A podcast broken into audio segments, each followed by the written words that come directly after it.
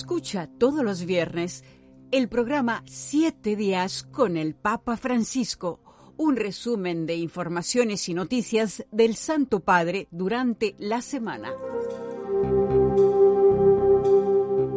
El sábado pasado, el Papa Francisco se reunió con los participantes en la Asamblea General del EPA, Federación de Asociaciones de Padres, y los instó a cuidar a sus hijos y al mismo tiempo estimularlos para que maduren y sean autónomos sin imponerles expectativas. Invitó a transmitir una formación positiva en afectividad y sexualidad, defendiéndolos de amenazas como el bullying, el alcohol, la pornografía, los videojuegos violentos y las drogas.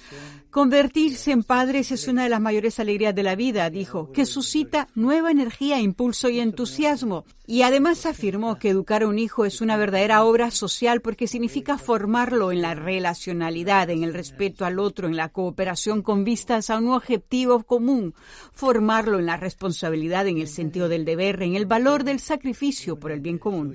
Altrimenti i figli crescano come isole, slegati dagli altri incapaci de una visión, de una visión común. En cambio, si los niños crecen como islas, son incapaces de una visión común. Están acostumbrados a considerar sus propios deseos como valores absolutos. Son niños caprichosos y la sociedad se deconstruye, se empobrece y se hace más débil e inhumana.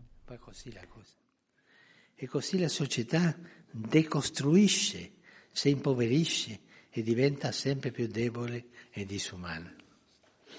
Por eso es necesario proteger el derecho de los padres a crear y educar a sus hijos con libertad sin que se les obligue en ningún ámbito, especialmente en el escolar, a tener que aceptar programas educativos reñidos con sus creencias y valores. Y ese es el reto más grande en estos momentos, advirtió Francisco. En Europa, estas tareas educativas se inscriben en un contexto cultural marcado por el subjetivismo ético y el materialismo práctico.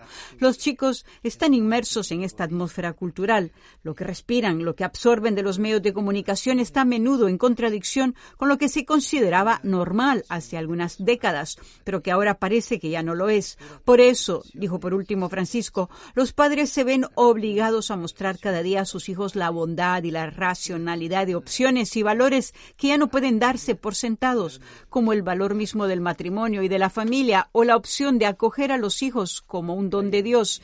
Y esto no es fácil, porque se trata de que solo pueden transmitirse a través del testimonio de vida. Ante estas dificultades que pueden ser desalentadoras, los padres deben apoyarse mutuamente y encender la pasión por la educación. Educar, dijo el Papa, es humanizar, hacer al hombre plenamente hombre. Cuando los hijos descubren la positividad, fundamental de su existencia, de su ser en el mundo, y cuando, fuertes en esta convicción, afrontan la aventura de la vida con confianza y valentía, convencidos de que también ellos tienen una misión que cumplir, una misión en la que encontrarán su realización.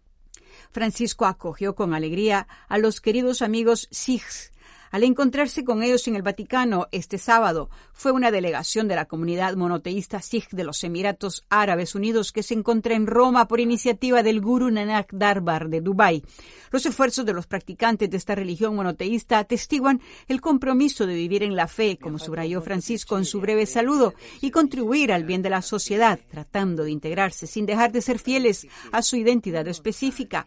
Además, al tender puentes entre las personas y especialmente al servir a los pobres, los necesitados y los que sufren, reconocen las diversas formas en que sus propias vidas han sido bendecidas y enriquecidas.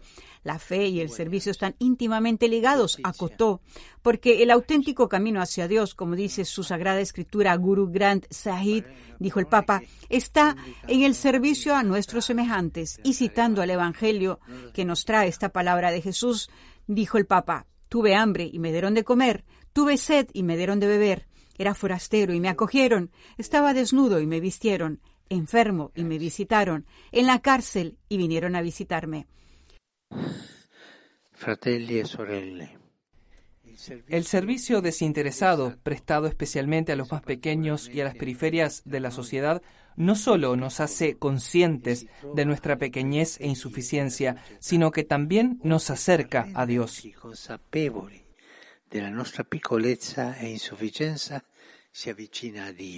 E. Por consiguiente, les deseo que siga siendo siempre su forma de vida y que sean una bendición para todos aquellos a quienes sirven, promoviendo un espíritu de fraternidad e igualdad, de justicia y de paz. Por último, el Papa recibió en audiencia a las hermanas escolásticas de Nuestra Señora y subrayó que no hay vida religiosa sin verdadera pobreza. Del pontífice la invitación a las religiosas a testimoniar el Evangelio a la luz del camino sinodal que la Iglesia está emprendiendo.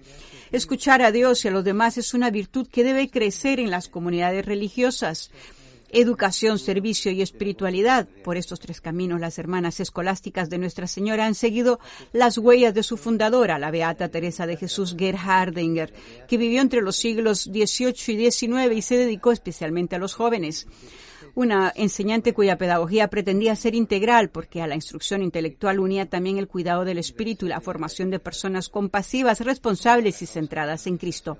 Explica además Francisco que sin verdadera pobreza no hay vida religiosa. La pobreza es lo que custodia la vida consagrada y no solo es una virtud, es la custodia.